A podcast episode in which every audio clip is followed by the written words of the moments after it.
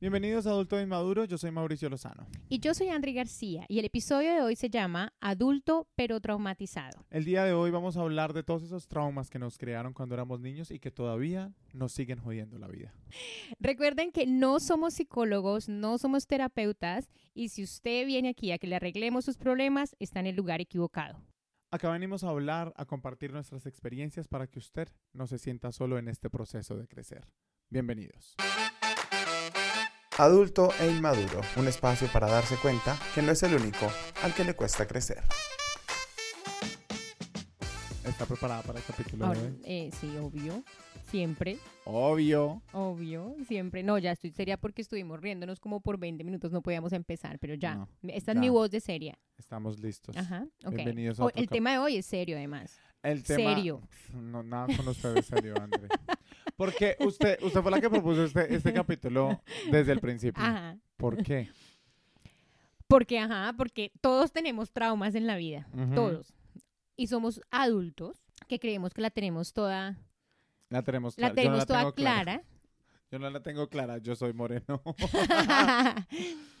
y, y tenemos, y todos tenemos trauma. Todos tenemos trauma de niños. De algo o de eh, algo que pasó, de una caída de los papás. De, algo. De cualquier Sí. cosa. Todos tenemos ahí el, el, el twitch, el problema, ¿no? Es cierto, es cierto.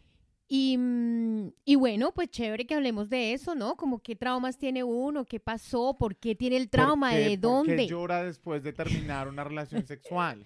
Esos traumas son buenos. Sí. De, de me asusta, pero me gusta. no, pero sí, es de cierto. qué hago, qué hago con esto, ¿Qué hago ¿no? con eso?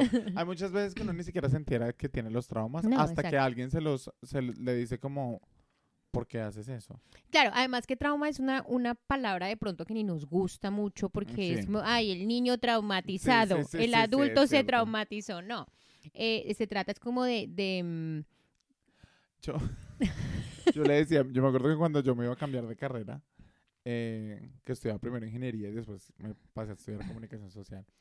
Yo le decía eso a mi papá, le decía como, "No, es que yo no quiero ser un adulto frustrado, un adulto traumado. Y mi papá, ¡ay, cuidado! ¡Ay, tan traumado el adulto!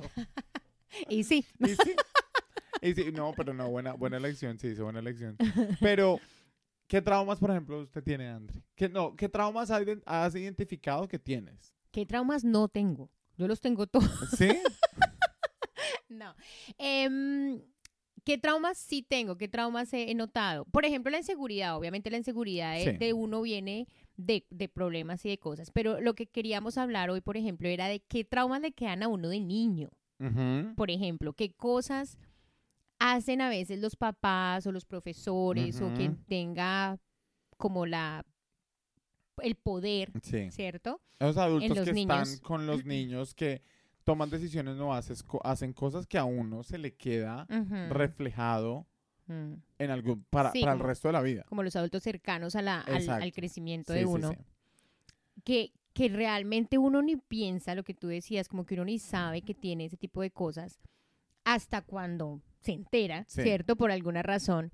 Y son cosas que vienen como del de cuando uno es niño, de cuando uno es Del pequeño. subconsciente. Cosas Y que le hayan uno- dicho. y uno no se entera de eso. Por ejemplo, Por ejemplo, empezó, Por ejemplo. empezó esto la carne de este episodio. ¿usted cómo se enteró que sus papás hacían el amor? Ay, no. La primera vez que yo los vi, eso fue. ¿Usted los Ah, vio? yo los vi. Ahí está el trauma. Ahí está el trauma. Pues hay mucha gente que los escucha y queda traumado. Yo Sí. los vi. Ay, no. Y quiero pedir una disculpa. ¿Y era tu papá, papá o tu padrastro? No, mi papá, pa- Ah, ¿cómo así bueno. mi padrastro? Pues porque tu papá, mamá papá. tuvo padrastro después. No, ella no tuvo padrastro. ella ¿Tú se casó tuviste? otra vez. Hubiese sido raro que tuviera padrastro. O sea, Mi mamá se casó, pero se casó otra vez ya cuando yo tenía... Ok, yo ya estaba acá en Nueva. Zelanda, ya. o sea, Ah, ya No sería un grande. poco raro verla desde ahora. Ah, otro ok. trauma para cuando tenga 50. no, pero cuando yo era pequeño, yo... Ay, no, o sea, en serio fue una cosa que... Yo tenía, ponle unos on- 10 años, 11 años. Y todo estaba apagado y yo me iba a ir para la habitación de ellos como a revisar si, no sé, o sea, no sé a qué iba a entrar a esa habitación. Y cuando entré, estos estaban en tremenda faena. Ay, no. ¿Cuántos años tenías? 11 años, 10 años, 11 Ok. años. Pero ya sabías cómo se hacían los niños. No, Todavía no lo sabías. No lo sabía. No, O éramos inocentes a los 10. había- No había visto, o sea, como páginas pornográficas. O sea, no sabía nada, Nada. del cuerpo humano. ¿Tú cómo pensabas que se hacían los niños? Mira que nunca me hice esa pregunta. Pero alguna, alguna teoría tendrías en tu cabeza o no? no lo tenía como tan claro, ¿sabes? Como que no, no era ¿Nunca algo te lo que cuestionaste? Yo me lo cuestioné. Ok. No era, no es algo que... Eh, los niños vienen de las cigüeñas. No, no, no, No me- no, no- nunca, nunca me lo cuestioné. Pero, pero sí me cuestioné. Algo que me causó mucho trauma y que eh, después, después tuve mucho, o sea, tuve como vaina de, de, de pensarlo y socializarlo y cuando mi papá, cuando mi papá, no puedo creer que estoy contando esto. Cuando yo estaba pequeño, Papá, por favor, no escuches. Papá, por favor, no escuches. Cuando yo estaba pequeño, mi papá se metía a bañar conmigo. O sea, me decía como, para que conozcas tu cuerpo y Mm. conozcas tu cuerpo. Mi papá me metía Él te decía para que conozcas tu cuerpo. Sí, sí, sí. O sea, como, como para que veas que yo tengo lo que tú tienes. ¿Te decía eso? Sí, o sea, Ok. pues yo le decía como mi tiburón o jugaba así con mi, con mi ¿Tú le decías mi tiburón a qué? A mi parte y mi papá, o sea, ahí fue cuando mi papá me dijo como, o sea, espérate, tú también tienes, tienes lo mismo que yo, no te preocupes, esto está muy incómodo. No, es que, es que me, me causa mucha risa que le haya llamado mi tiburón. como, El tiburón. yo tenía como, como que, como seis años. Sí, o sea, en Y eso- jugabas eso con el tiburón. Exacto. Ajá. Y ¿Con dientes o sin prima- no, sin dientes? dientes. Sin dientes, solo un ojo. Pero te acuerdas y te traumatizaste, o sea que no era algo normal durante la, el Exacto, crecimiento. sí, fue un, día así que el papá dijo, ay, hagámosle terapia a este no, niño. pero, pero se en mi familia, en mi familia sí es muy normal como que las mamás se metan a bañar con las hijas Sí. o que los papás se metan a bañar Yo me bañé con mi hija como hasta los 20. Exacto. Eso está un poco raro. Pero, pero como para, para empezar, eso me traumatizó. Yo decía como, Dios mío, mi papá tiene una cosa muy grande. ¿Y era de verdad muy grande o te pareció grande porque tú eras muy chiquito En y el tuyo era tiny? No, no sé, en estos momentos, o sea, para mí era una, para mí sigue siendo una cosa desproporcionada. En tu cabeza en la imagen está así como la cosa gigante. así. Esto está muy incómodo, No sé por qué estoy compartiendo esto, perdón. papá. Pero sí. Quiero conocer a tu papá ahora. No. Hola, don José.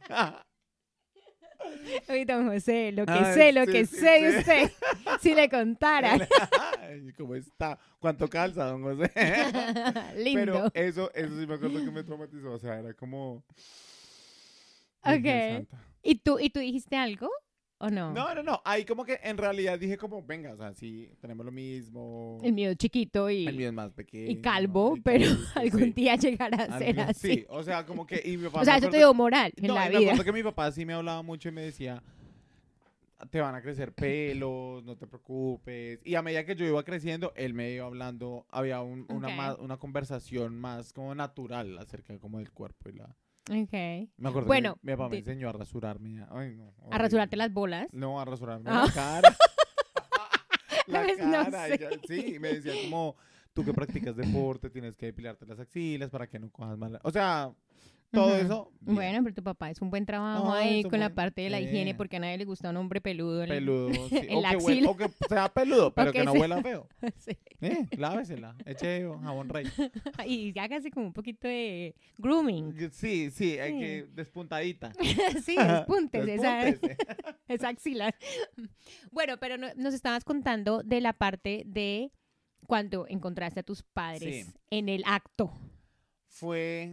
Pero que, no, pero cuente bien, ¿en qué posición estaban? Ay, no, esto está muy incómodo. Estaba. Mi mamá estaba encima de mi papá. Ok, o sea, ella lo estaba cabalgando. Y eso, o sea, fue una cosa que. Ay, me siento muy incómodo. ¿Cómo es que se llama tu mamá? Doña, Mi mamá no tiene nombre en este podcast. pero. Doña Luz. Doña Luz, sí. Eh, pero yo vi, o sea, me acuerdo que apenas ellos sintieron la puerta, mi mamá saltó. O sea, fue como. ¿Cuál caucho? "Madre, ¡Nos pillaron! O sea, fue una cosa. Y me dijo, como Mauricio, ¿por qué no toca la puerta? No. Y desde ahí aprendí a tocar la puerta. ¿Usted pilló a sus papás teniendo No. sexo? Pues yo no crecí con mi papá. Entonces nunca tuve esa, esa dicha Esa dicha de conocerle esos. de conocer Sí, el sí, sí. tiburón. Pero. ok. Pero Pero bueno, espérate, espérate, porque no te me adelantes. Ay, Ay, él quiere saltarse Yo el ya tema. basta, él ya por no favor. quiere saber más. Ok. Tú tenías 10 años y en ese Sí. momento, claro, viste a tu mamá ahí sí. dándola Mi toda papá ahí, también ahí dándola. uh, cabalgando. Sí, sí, sí. cabalgando esa potra. No, Dios mío, eso fue, en serio, en serio, hasta el día de hoy tengo esa imagen así vivita en mi cabeza. O sea, Eso debe ser muy Es asqueroso. muy incómodo. Muy incómodo ver a tus padres. Pero bueno, entonces, bueno, te regañó, bla, bla, bla. Después hablaron de eso o así quedó la No, cosa, como no, que, no, como no, que eso- nada pasó. Nada pasó. Al otro día al desayuno todos ahí Sí. traumatizados con sí, la sí, cara. sí, literal, fue así como, tome la sopa, papito. ¿Cómo es el cereal? Así, ¿cómo hace el cereal? Todo sin leche, ¿cómo hacerlo? ¿Cómo hacerlo sin leche? Vaya, vaya, hoy puede comer en el cuarto. Sí, sí, sí. No en el de nosotros. Está salado. Está salado, no como en el de nosotros. No, no, no, sí. Ok, y Nunca bueno, se habló del tema, nunca se habló del tema. bueno, y tú a los 10 años. Y yo hoy lo estoy publicando en este podcast. Ok, gracias. Y tú a los 10 años obviamente no sabías, acabas de decirnos Sí. que no sabías cómo se hacían los bebés. ¿Tú qué pensaste en ese momento? A los 10 años uno ya entiende cosas.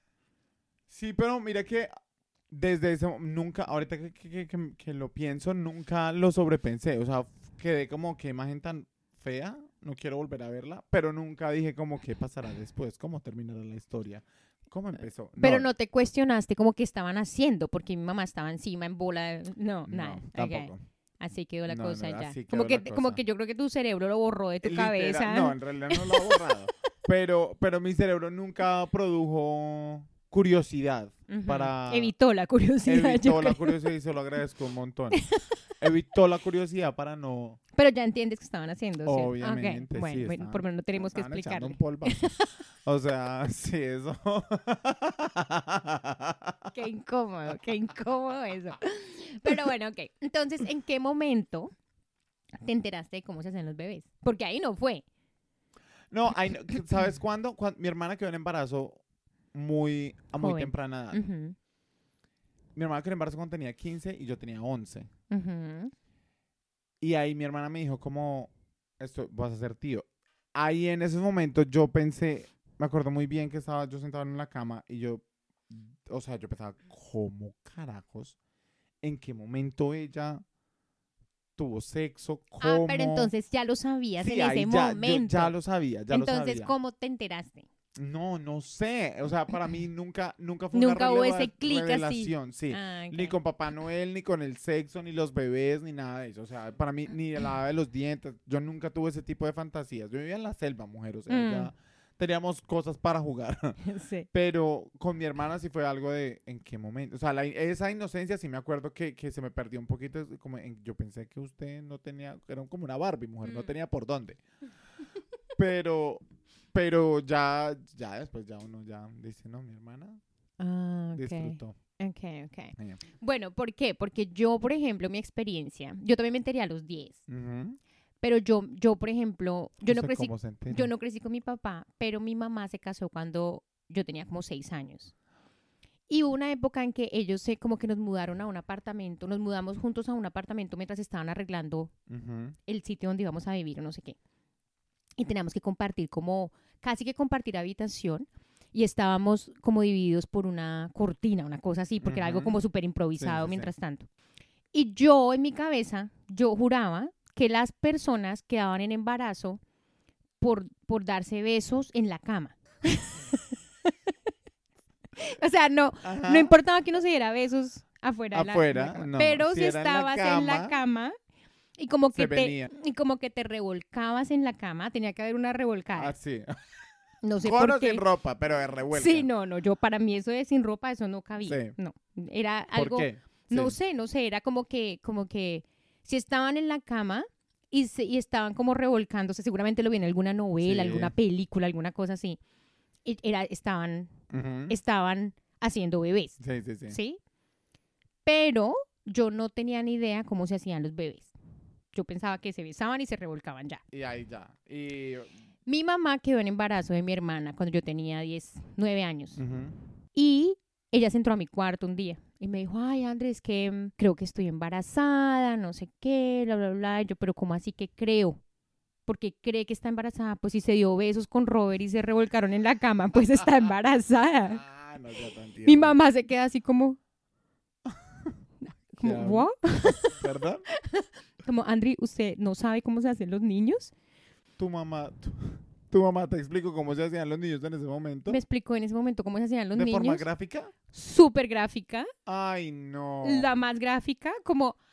Te puse una película porno. No, no, tampoco, pero casi. En, la- en mi cabeza estaba la película porno. Como, no sabe cómo se hacen los niños. A ver, tiene nueve años, niña de por Dios, ¿Qué le madure. Y me dice, me dice, no, lo- los hombres le meten el pene a las mujeres en la vagina. Eso fue antes de dormir. Imagínate mis sueños esa noche. Yo no pude Obvio. dormir esa noche. sueños húmedos a los nueve No, qué años. húmedos, asco. Ay, Asco, no. yo me imaginaba a mi abuela en esa, yo no me podía creer que a las mujeres les miraban la vagina de por Dios. ¿En qué mundo? ¿En qué mundo ¿Por estamos? qué? Tanto fue el trauma, que es el tema, tanto fue el trauma que yo duré más o menos, yo creo que unos seis meses o más, con asco literal de ver a las mujeres que habían parido. ¿En serio? Te lo juro, yo veía a las mujeres que Porque habían tenido un pene Porque adentro. habían tenido un pene y además les habían visto la vagina a los O sea, ¿no hombres. te preocupaba que hayan tenido un pene adentro? Que les hayan visto la que le cococha. hayan visto la cococha y que tuvieran, se hubieran dejado meter un pene. ¡Qué asco! y yo me acuerdo que yo miraba a una mujer y si la mujer tenía, yo qué sé, cuatro hijos, yo literal multiplicaba en mi cabeza cuántas veces cuatro le veces. habían visto, no porque le había visto el Ah, le marido había y el visto la médico. vagina Cuatro veces. Ocho veces.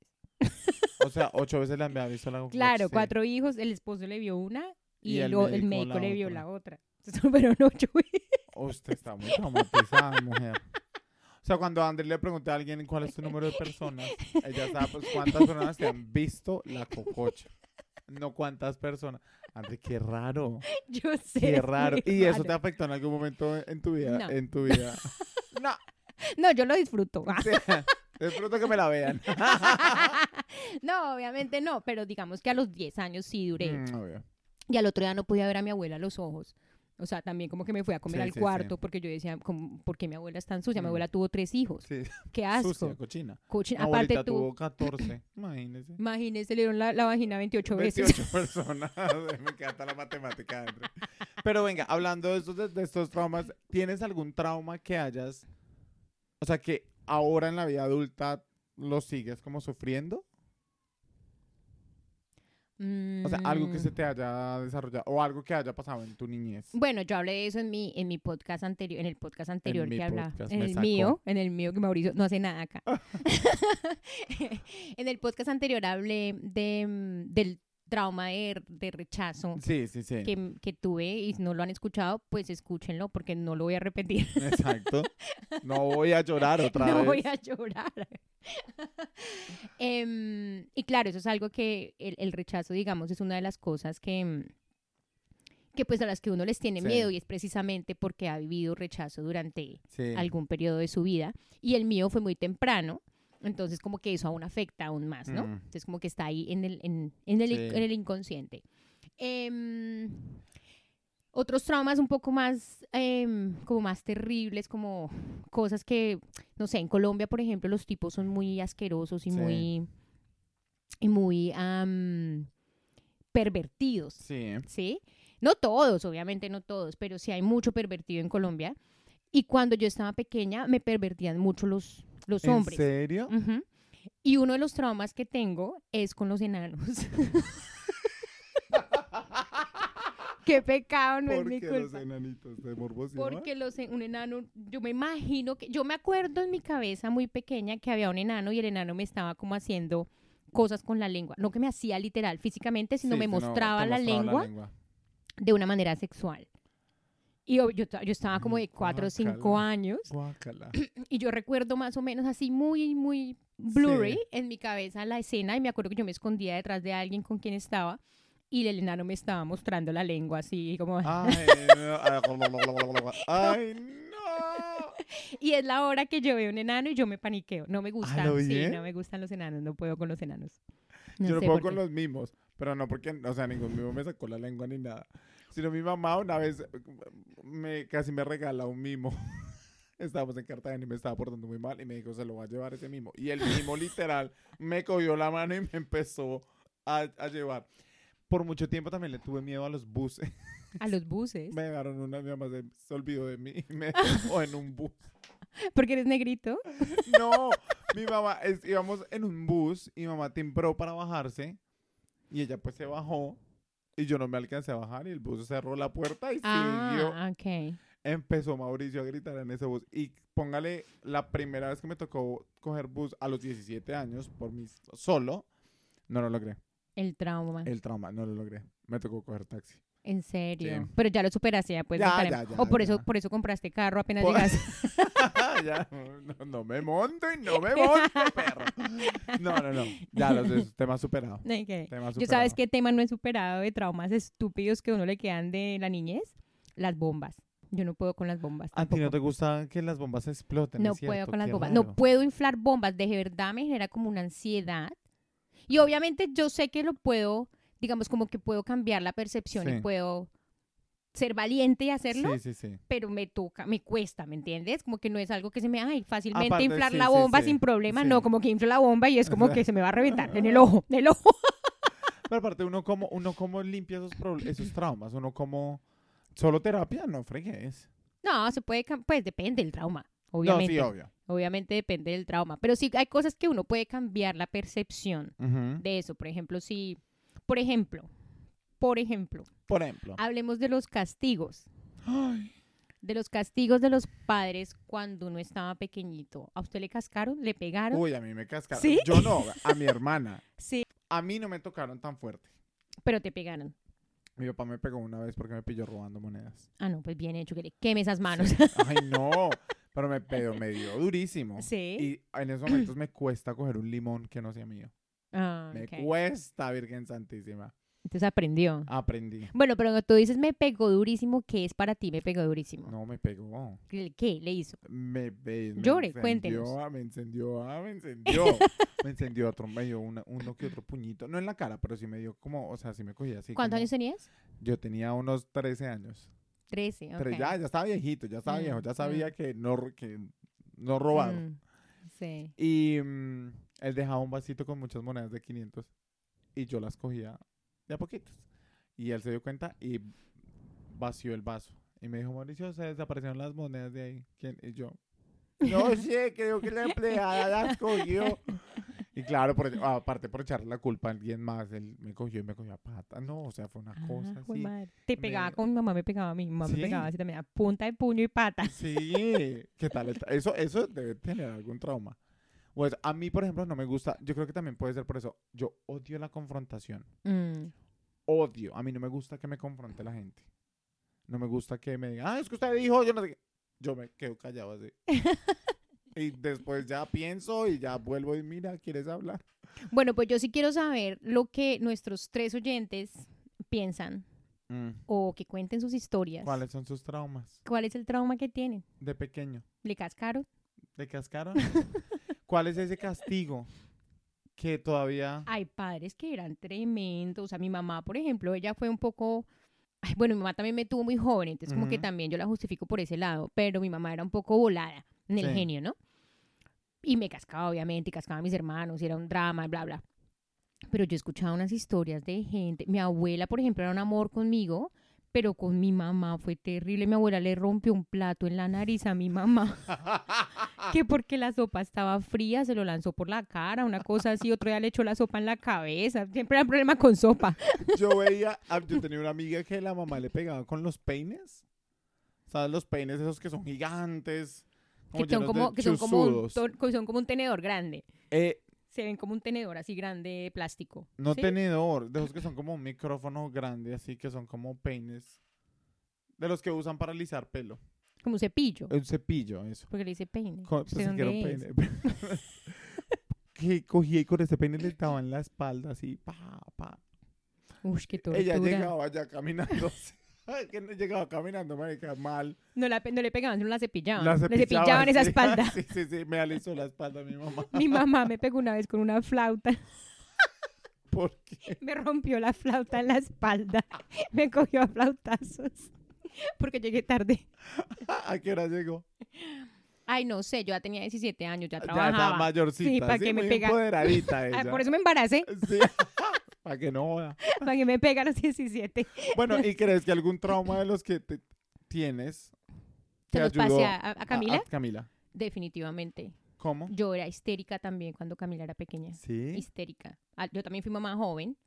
Bueno, ese es otro trauma que tengo o que tuve, digamos. Ujú. Mi mamá como quedó embarazada joven, toda la vida, toda la vida, desde que me acuerdo, me metió en la cabeza que yo iba a quedar embarazada joven. Sí, no directamente diciéndome usted va a quedar embarazada Sí. joven, pero las- los comentarios a veces de, de uy, eh, ya cumplió 14, tenga cuidado, uy, ya Sí, cumplió sí, sí. 15, hmm, ojo, Ya eh, le llegó el periodo. Sí ya, sí, ya le llegó el periodo. "Hmm, ahora no va a quedar embarazada. Porque así, no, todo el tiempo, como con esos comentarios. Tanto así que yo cada vez que cumplía años, yo cumplía 16 años y yo, Sácatela. sí, no, yo, uy, bien, no bien. a los 17. No, yo quedé embarazada a los 18. Ah, bueno, pero no está. Bueno. Ya tenía cédula. Ah, Ah, mete, que ya puede ir a la cárcel. ya era grande. claro, cada año era como que, bueno, uy, porque mi mamá quedó embarazada a los 17. Entonces, cuando yo cumplí 17, yo dije, uy, huepucha, este es el, el año en que Sí, tengo que sí, cuidarme sí. más. Ahí fue cuando perdí mi virginidad. En los 17. O pero tú antes de los 17 no tenías sexo por ese trauma. O sea, No. por, porque. O simplemente no había con quién. Simplemente no quería todavía. Pero Antes sí de los había con quién. 17. Obvio que había con quién. Siempre hay con quién. O sea. Sobre todo los hombres que siempre quieren. Ah. Sobre todo los hombres a los 17. Sí, a los 17 que están. Parecen locos, conejos. Locos, sí, sí, sí. Lo buscan por donde sea. Cualquier hueco es trinchera. Pero, pero eso, por ejemplo, es una, de- obviamente fue un, digamos, como un trauma que con el que crecí, que Sí. finalmente pues terminó pasando, terminó sucediendo.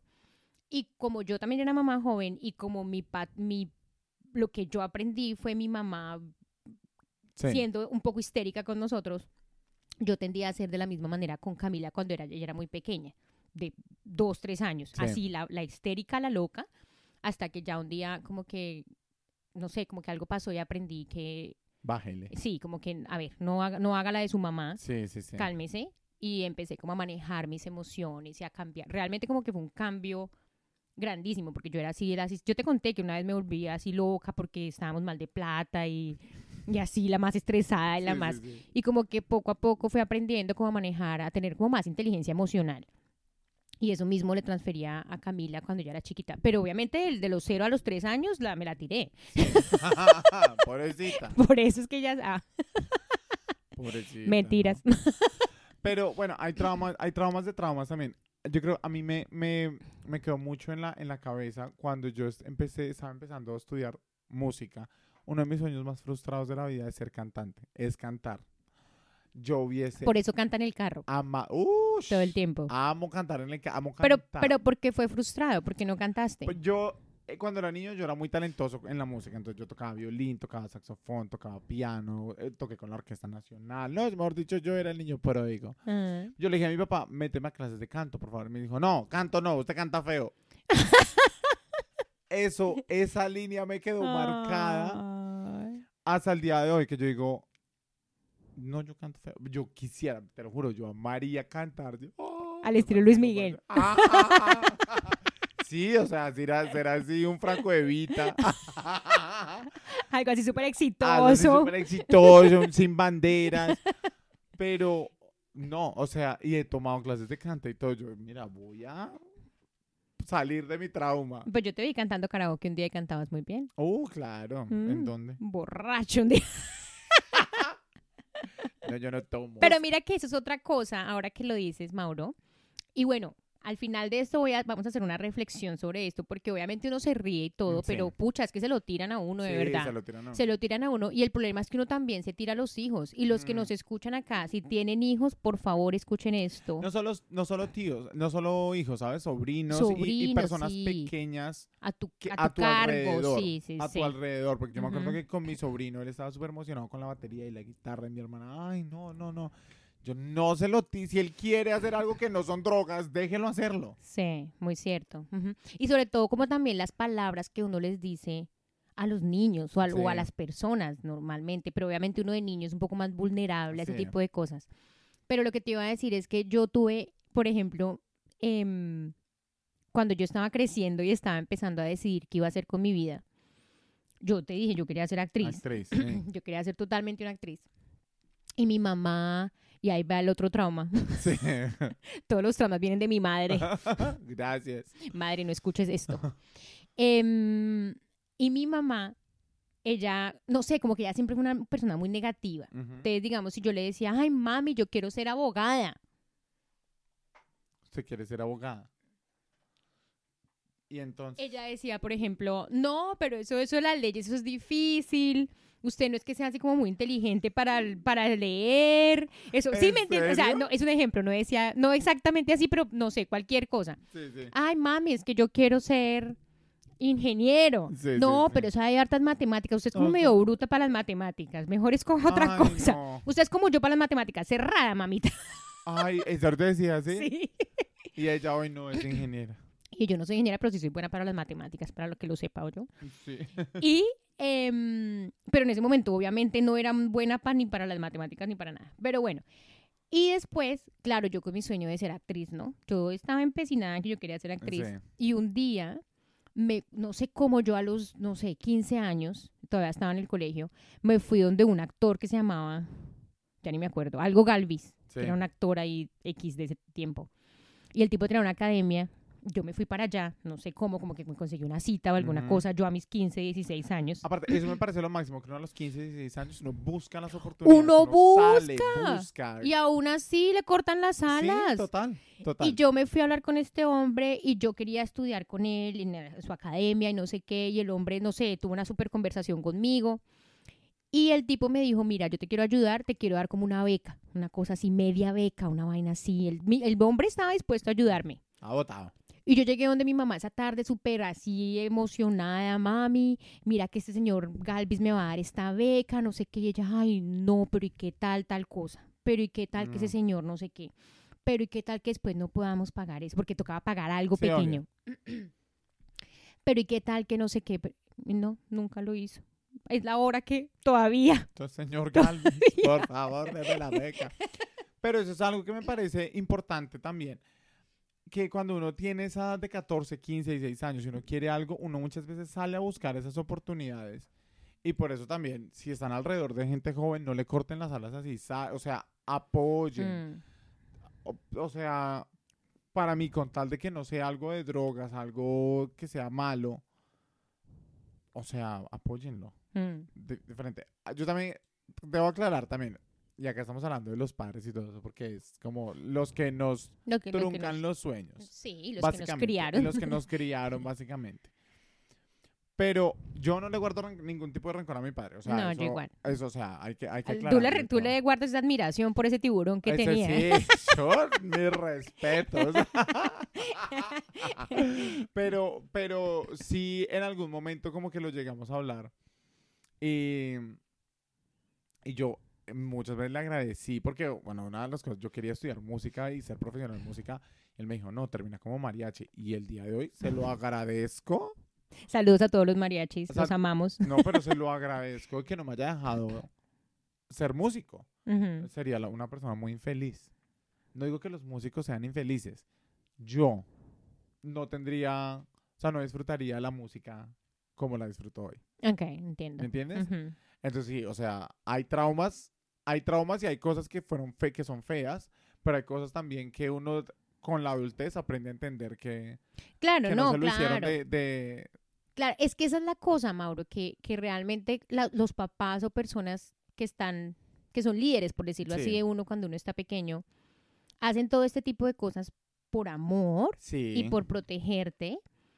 Y desafortunadamente, pues es como su manera de, de hacerlo y Sí, así lo y lo, aprendieron. están, y lo están intentando lo mejor que pueden. Claro, Sí. pero, pero sí digamos que ahora que estamos hablando de esto y que somos más adultos y entendemos un poco más las cosas y porque ya hemos estudiado y porque ya hemos crecido y hemos aprendido y bla, bla, bla, también como que entendemos que, que, mm, que a veces puede que no tengas esa intención, pero dañas, puedes dañar a una persona y puedes dañar y truncar los sueños de una Y persona. no solo los papás. A mí, profesores Ujú. se me jodieron también la, la, hay la mente. profesores que son Hay terribles. hay- como hay profesores muy buenos, hay profesores Sí. muy malos. Un profesor, me acuerdo, yo empecé a estudiar comunicación con la ilusión de hacer televisión, pero así yo quería... O sea, tú y yo deberíamos estar en televisión. Los dos somos frustrados en la Exacto, y Por eso televisión. hacemos un podcast. Por eso. Ahora le entiendo Ahora todo. entiendes todo. Pero yo quería hacer televisión y estaba apasionado por eso y buscaba las oportunidades y él me dijo, no, usted es moreno. En la televisión no Mm. aceptan morenos. Usted Racista. tiene, usted tiene cara para trabajar en radio. y así fue que empecé a trabajar en radio.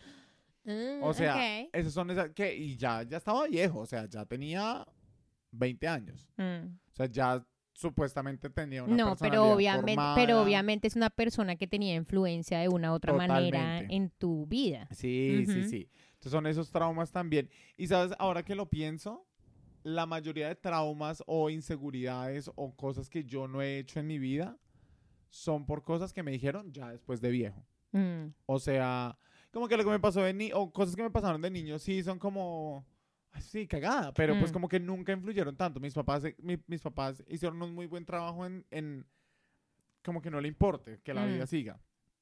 Pero ya cuando empecé la universidad, empecé a ver más gente y empecé como ya a ver más gente como adulto en mi misma edad. Mm. Ahí fue donde empezaron las inseguridades con muchas cosas, inseguridades que todo el mundo tiene. Mm. Fueron esos momentos, no de niños, no de niños casi. Em, ahora que habla- hablamos de todo esto, ¿no? Obviamente de cosas que se presentaron en la vida Sí. que no nos permitieron de pronto hacer algo que en ese momento nos sentíamos apasionados about. Sí. Digamos que tuvieras la oportunidad en este momento de hacer eso que querías hacer hace 10 años, que era, Sí. por ejemplo, estar en televisión. sí. Ahora, primero, ¿en qué, cuando tú dices estar en televisión, ¿a qué te refieres? ¿Qué querías hacer? A mí me encantaba hacer reportería. Como de estar en la calle preguntándole a gente sobre, puede ser sobre noticias o situación actual del país o, Ujú. o interactuando con la gente. A mí eso es lo que me gustaba mucho. La reportería, ni siquiera tanto la presentación o, Ujú. o quiero ser famoso. No, me encantaba, me gustaba mucho la reportería. Ok, si tuvieras la oportunidad de hacerlo en este momento de tu vida, ¿lo harías? No, No lo harías no ya. lo haría. ¿Por qué? creo que también va por las cosas, por lo que sé ahora, por lo que sé, sé cómo es el medio, sé cómo, sé que si yo hubiese entrado a ese medio de, la televisión a esa edad tan vulnerable, hubiese terminado de una forma un poco triste, por lo, con lo, por lo que conlleva. Si uno no sabe qué se, qué se evitó con... Sí, con no esos sabe. traumas. Sí, sí, sí. Es- y depende también, soy una persona bastante feliz con lo que tengo hoy en día. Mm, Y eso hay que aclarar. Con lo que tengo, con lo que hago, como lo hago, soy una persona muy feliz. Y creo que por eso no me arrepiento de que no lo hice. Pero hay personas que no son felices. mm. Entonces hay personas que Y por cargan eso- como ese rencor. y cargan como ese rencor. Y por Mm. eso que si tú les das esa oportunidad a ese tipo de personas, la van a coger y probablemente sean muy felices porque aparte ya saben lo que no funcionó, mm, ahora van a hacer funcionar lo otro. mm. Claro, pero también, por ejemplo, si hay gente que nos está escuchando que tiene, se siente un poco em, relacionado con Sí. esto que estamos hablando y dice como yo soy de esos que tengo rencor de pronto a mis padres, porque mucha gente y muchos Sí. adultos a veces, y yo que trabajo con, con Sí. gente, em, mucha gente culpa a sus padres por muchas cosas. Por muchas decisiones, sí. por muchas decisiones, por muchas cosas como su vida es en este momento y demás. Y, mm, y no toman responsabilidad, ¿me entiendes? Es como una manera como de, de culpar a otros. Esa persona hizo que esto. Yo, yo tengo un amigo, que obviamente no voy a decir el nombre por respeto. Él, Gustavo. Ah. Eh, no, no, no. No, él fue, Carlos. él fue violado cuando my God. fue pequeño. No se ría que esto es serio. Sí, sí, perdón. Él fue violado cuando, cuando fue pequeño. Y hoy él está súper entregado, le gustan mucho los sugar daddies, o sea, le gustan mucho las personas mayores. Y es una persona que con la que ya estamos hablando y él me habla y me, y me decía, a mí me gusta, es como el dark side del sexo y es todo eso. Y todo le echa la culpa a que lo violaron de pequeño. Entonces es como, no, es que yo soy así porque me violaron. No, es que me gustan los sugar daddies porque me violaron. No, es que yo hago este tipo de drogas porque me violaron. Entonces, hasta en un momento de la conversación sí le dije como, tome un poco de responsabilidad porque usted sabe que lo violaron y Mm. sí, es un episodio fuerte y horrible, pero si eres consciente de eso, tomemos un paso más allá y hagamos Mm. más, más, o sea, si sabes qué es lo que toca mejorar, se puede mejorar. Ajá. Ahora, que es un tema que realmente es delicado y como que es, es muy, muy complicado un tema así, pero lo que sí em, quiero invitarlos a todos es que no manejen ese tipo de cosas solos. Sí. Em, hay veces que, como decía Mauricio al comienzo del programa, uno ni siquiera se da cuenta que tiene esos traumas. ¿m? Pero sí se da cuenta de que hay cosas en la vida que están Sí. afectando, ¿cierto? Falta de autoestima, inseguridades, eh, miedos, Sí. eh, tantas cosas que afectan, ¿no? Que uno se da cuenta todos los días. No tienes por qué lidiar con eso solo, ¿sí? Sí. Como que hay mucha, mucho tabú, sobre todo en Latinoamérica, con el cuento de las terapias, de, de hablar con alguien, de la gente piensa que ir a una terapia ya está loco, ¿sí? Y realmente yo personalmente pienso que la terapia debería ser tan importante como ir al gimnasio, Sí. porque cuando tú vas al gimnasio tú estás haciendo working out tu, tu Sí. cuerpo y cuando tú haces terapia es como el, el ayudar a tu Sí. cerebro también a, a A tu salud descargar mental, sí. a tu salud mental. Entonces, em, normalicemos las terapias, normalicemos el, el- el ir a hablar con, con un, con un psicólogo, con un terapeuta, con obviamente con un profesional de la salud que te pueda ayudar y que puedas descargar y que te dé herramientas para que puedas lidiar con esas cosas. Con esas cosas, sí. Porque a punta de coaching en YouTube me parece un poco complicado. Yo, yo respeto mucho los coaching. Andri es coaching acá presente. Yo soy coach, no coaching. Ah, ok, ya hace coaching. Pero me parece que hay mucho contenido en internet que es súper ah, útil. Pero me parece que cuando uno quiere hacer cosas de salud mental y ese tipo de cosas, toca hacerlo con un profesional. Porque todos los cuerpos y todas las mentes son súper diferentes. Claro, pero también hay algo, Mauro, y es que, no sé, como que, como que yo pienso que la gente, si, si les sirve verse un video y está, está bien que se vean un video y que se ayuden con videos, el hablar sirve mucho más, ¿sí? El hablar con alguien sirve mucho, el descargar esa información de tu cabeza y empezar a cuestionarse de dónde está Sí. saliendo todo esto, sirve muchísimo, muchísimo también. Ahora, si no quieres ir a un terapeuta y te quieres sentar a ver videos de YouTube para aprender Sí. de ti, también está bien. Y es algo que es lo que te funciona a ti, con lo que te sientes cómodo, está bien porque estás haciendo algo al respecto. Sí. Sí, en vez de estar como tu amigo, Sí. sí, diciendo, culpando este episodio de su vida o otras personas culpando a sus padres, pero no haciendo nada al respecto Sí. para mejorar como persona. Como diciendo, bueno, ya me di cuenta que ese es el problema, pero ¿qué voy a hacer para resolverlo? Obviamente un problema como el de tu amigo, él necesita una un profesional Totalmente, de la salud que lo ayude porque es una cosa muy traumática y muy fuerte. Pero hay cosas que son un poco más superficiales, como que el papá, no sé, que el papá le, le pegaba, o que, bueno, Sí, sí, también sí. hay papás que son terribles, pero hay cosas que son más superficiales, que se pueden ayudar con una conversación. Hablen al respecto, no sean como tan cerrados. Sí, es cierto. Usen a sus amigos para eso. Exacto, también. Para eso son los de amigos. pronto no puedan recibir un buen consejo, pero por menos se desahogan. Sí, exacto. O nos avisa por Instagram. O nosotros lo escuchamos. Manejamos completa discreción. Después en Instagram lo posteamos. Sí, yo sé. Si nos deja compartir su historia. Le cambiamos el nombre. Eso me interesa. Queremos escuchar opiniones. Sí, cuáles son sus miedos y sus traumas. Sabemos que no les arreglamos la vida en este episodio, pero bueno, ahí les dejamos el, la semilla. Ahí está. Uh, cochino. Pero es momento. No, no, no. Es momento de que De la usted pregunta. responda las preguntas maduras para personas inmaduras. Si ya tiene responsabilidades en su vida adulta, esta sección es para usted. Preguntas maduras para personas inmaduras. La pregunta es, Andri. Eso suena como a reina de belleza. Mm. ¿Qué experiencia o sentimiento todos ya han vivido al llegar a los 30? Uy, ok. Te digo cuando llegue a los 30. Ah. Eh, por segunda vez. la experiencia, ¿qué experiencia o sentimiento han vivido todos al llegar a los 30? El, la traga maluca. Yo creo que todo el mundo, una, la traga maluca como el amor, Sí. el amor imposible. Sí, Porque es que el- hablar del amor es muy aburrido, pero Sí. hablar del amor el imposible, amor imposible. el amor imposible, yo creo que a los 30 ya todo el mundo lo ha vivido. Si no has vivido un amor imposible a los 30, pucha, escríbeme, porque eres un fenómeno, ¿En serio? yo creo. A mí me parece que a los 30 todo el mundo ya tenía una relación tóxica. Una Mm, relación donde ha comido de la que sabemos. Sí, no y sé. a los 30 todo... ¿Sabes que no sé? Hay mucha gente que no tiene relaciones tóxicas. ¿En la vida? Posiblemente. Olvídate. Sí, Todo sí. el no, mundo no todo el mundo. ha tenido una relación no, hay tóxica. gente que se enamora Puede de la no sea- no, primera. pero puede que no sea una relación amorosa.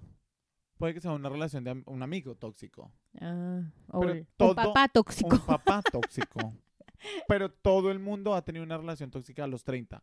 Una relación que no le permite hacer cosas. Esa relación que le enseña a todo el mundo lo que no quiere en su próxima relación. Puede ser amorosa o de Mm. amigos o algo así. No sé.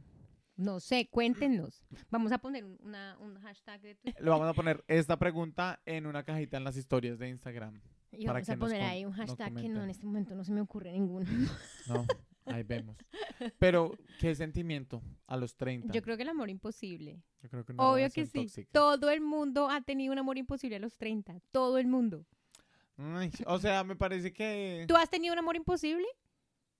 ¿La traga maluca? ¿Ha tenido una traga maluca? No. Ay, no, todos los amores de él han sido posibles. Ah, pero, pero es que sí, reina. Ay, sí. Yo donde pongo lo pongo la bala. Ay, sí, Ah. claro. ¿Verdad? No he tenido un amor imposible, así que uno diga, ay, no. ¿No has tenido nunca amor platónico?